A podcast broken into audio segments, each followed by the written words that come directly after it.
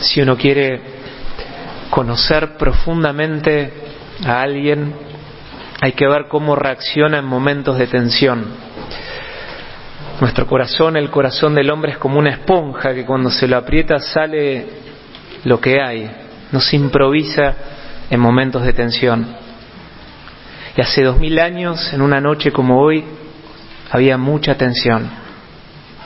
Jesús estaba en Jerusalén, estaba con sus discípulos y ya había corrido la orden que lo iban a matar. Lo estaban buscando, sabía que le quedaban pocas horas, una enorme tensión, aprobada la muerte por los sumos sacerdotes. Y en ese contexto podemos preguntarnos, ¿qué salió del corazón de Jesús en esa noche? ¿Qué sale del corazón del Hijo de Dios cuando hay tensión? Y lo que sale y hoy le escuchamos es un amor hasta el fin. Dice la palabra, sabiendo que había llegado la hora de pasar de este mundo al Padre, es decir, sabiendo que se venía la muerte, el que había amado a los suyos los amó hasta el fin. Esta noche es como una radiografía del corazón de Jesús. Se mueve el velo y es una posibilidad de ver los amores del corazón de Jesús cuáles fueron las grandes motivaciones. Y cuando uno se pone a ver, y esta noche nos lleva como hasta el filo para ver, se ven dos amores muy fuertes, dos motivaciones, dos fuegos en el corazón de Jesús. Por un lado el amor a su Padre. Él fue la luz de sus ojos. La luz de Jesús fue su Padre. Por Él vino y tanto la amaba que siempre estuvo tan atento a Él tantas noches que estuvo con Él y siempre sintió su presencia. Y su gran deseo fue glorificarlo, como Él dice. Y el otro amor fuimos nosotros, fuimos los hombres, el ardor de su corazón que vino para salvarnos. Vieron cuando encontramos a alguien, sobre todo el mundo del deporte, que tiene mucha fuerza, sobre todo se ve quizás en un equipo de rugby o de hockey, a veces uno dice, a este no lo para nadie. Bueno, al corazón de Jesús no lo para nadie. Nadie puede parar el corazón de Jesús. Por eso no hay nada improvisado en esta noche. Él, él, sabía perfectamente y por eso preparó todos los detalles, porque era una fiesta. Esta noche era una fiesta para Jesús. Y no cualquier fiesta, sino una fiesta de despedida.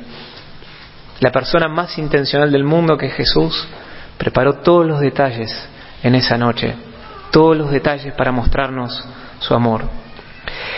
Y es más, él era consciente que como un embudo, toda su vida estaba preparada para esta noche, toda su vida se había estado preparando. Cuentan que las grandes personalidades, grandes personas que influyeron en la historia, es como si en un momento son capaces de mirar para atrás y ver cómo lo que vivieron lo fue preparando. Por ejemplo, Winston Churchill, quien fue el primer ministro de Inglaterra, él a los 66 años es nombrado primer ministro y le toca enfrentar y liderar a Inglaterra en la Segunda Guerra Mundial. Y él dice, es como si toda mi vida me estuvieron preparando para esta tarea. Bueno, Jesús, nadie más que Jesús puede decir esto que toda su vida estuvo preparada para esto. Eternamente junto al Padre prepararon este plan y cuando entró la historia por 33 años se estuvo preparando para esta noche. Fue muy intencional Jesús. Es como si Él dijera, hace 33 años estaba esperando esta noche. Y por eso Él va a decir, he deseado ardientemente compartir esta Pascua con ustedes. Un desafío que tenemos para entender qué significa este amor de Jesús es que nuestra cultura de algún modo ha devaluado la palabra amor. No sé si les pasa, pero es como que lo usamos mucho. Por un lado, un desafío es que usamos mucho la palabra amor. Decimos, amo a mi mujer, eso está muy bien, amo a mi marido, amo a mis hijos, pero también decimos, amo a mi perro, amo a mi equipo de fútbol, amo las montañas. a veces con la misma palabra lo referimos a tantas cosas que puede perder su hondura. Y también las cosas que vemos, las series, a veces nos pueden de algún modo plantear una visión un poco reduccionista de lo que es el amor.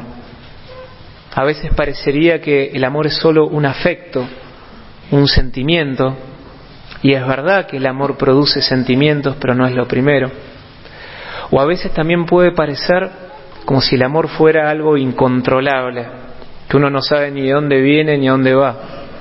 A veces uno escucha me enamoré como si fuera algo incontrolable, pero la palabra de Dios insiste que el amor es controlable. De hecho Jesús nos manda poder amar. Podemos elegir a quién amar, a quién no amar. Por eso podemos preguntarnos en esta noche, ¿qué significa que Jesús dice nos amó y nos amó hasta el fin?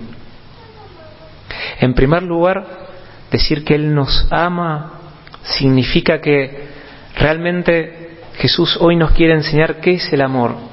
Amar propiamente es la capacidad de trascender de nuestro propio mundo para entrar en el mundo de los demás. Es querer el bien del otro más allá de lo que me da a mí. Eso es lo propio del amor. Ama aquel que es capaz de, ya no moverse por necesidad, ya no moverse por lo que me dan a mí, sino realmente y gratuitamente querer el bien del otro. Y por eso en esta noche, para grabar a fuego, Jesús nos dejó el lavatorio de los pies. Es muy profundo ese gesto que ahora en unos minutos vamos a actualizar. Es mucho más que un gesto de humildad. En ese gesto está resumida toda la existencia de Jesús. Nos habíamos, habíamos sido creados para donarnos, para amar realmente, y por el pecado nos estaba costando. Y entonces Jesús, el Padre y el Espíritu Santo idearon esta venida al mundo para enseñarnos, recordarnos, mostrarnos qué significa la vida verdadera, que fuimos hechos para darnos, no para calcular, que fuimos hechos para darnos, no para buscarnos. Y en este gesto del lavatorio de los pies entonces vemos toda la vida de Jesús. Ese sacarse el manto es que Él se hizo hombre, ese agacharse es venir a nuestro barro, ese lavarnos es su cruz. Esa es la vida de Jesús. Por eso el lavatorio de los pies es tan profundo. Encontramos el amor de alguien que ya no por sí, sino por nosotros nos viene a amar. Y por eso Jesús le dice a Pedro, si yo no te lavo, no vas a poder compartir mi suerte. El orgullo de Pedro le cuesta dejarse lavar los pies.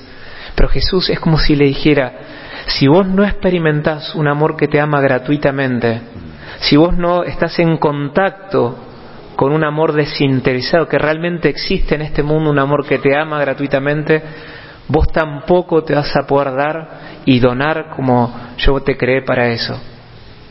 Por eso en esta noche Jesús quiere como exponernos a este amor en el cual poder fundar toda nuestra vida, un amor que se nos dona, que nos quiere entrenar también a nosotros para poder donarnos.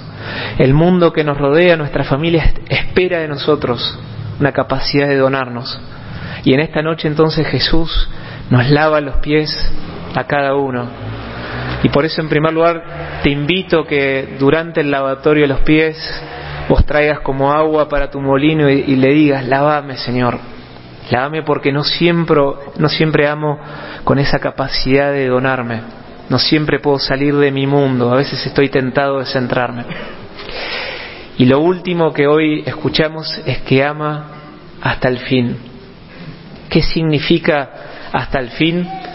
No significa amar hasta el último aliento. Por suerte, que Jesús diga nos amó hasta el fin es mucho más que amar hasta el fin de la vida. Cuando Jesús dice que nos ama hasta el fin, significa que nos ama más allá de la muerte. Significa que nos ama hasta el fin de los tiempos. En esta noche se encendió una llama que nos va a acompañar hasta el fin de los tiempos. Y esa llama está en la Eucaristía. Por eso Jesús inventó en su genialidad un modo de hacer presente su corazón vivo, para que 2020 años después y hasta el fin de los tiempos todo hombre pudiese estar expuesto a un amor fiel que no cambia. La Eucaristía, y hoy vamos a terminar adorando, es el corazón vivo de Jesús. ¿Dónde está hoy el corazón de Jesús? Está en la Eucaristía. Hace unos años leí un testimonio de un misionero impresionante, un misionero francés que en el siglo XVII, era un misionero de los jesuitas, la Compañía de Jesús, los mandan a misionar a Canadá, a las tribus de los indios. Ya había anécdotas que se escuchaban, relatos de viajes que eran muy crueles esos indios. Habían dos tribus, estaban los hurones, que eran, tenían un poco más de cultura, y los Iroquois. Bueno, él viaja para allá sabiendo que se estaba jugando la vida y es impresionante, empieza a escribir cartas desde allá y cada carta que escribía acerca de los hurones les hablaba con un respeto de ellos. Cuando hablaba a los franceses les escribía, les decía, quizás no conocen a Cristo, pero son espirituales a su modo. Bueno, los Iroquois una vez avanzan contra los hurones y casi lo matan. Y los hurones lo querían tanto a este hombre que se entregaba por ellos que lo ayudaron a exiliarse. Lo subieron a un barco y él vuelve a Francia y llega como un héroe nacional porque corrían sus cartas. Pero su corazón estaba en Canadá. Así que a los dos meses se recupera un poco y vuelve. Cuando los hurones lo ven volver, Dicen, ¿qué haces acá? Si te llegan a ver, te van a matar.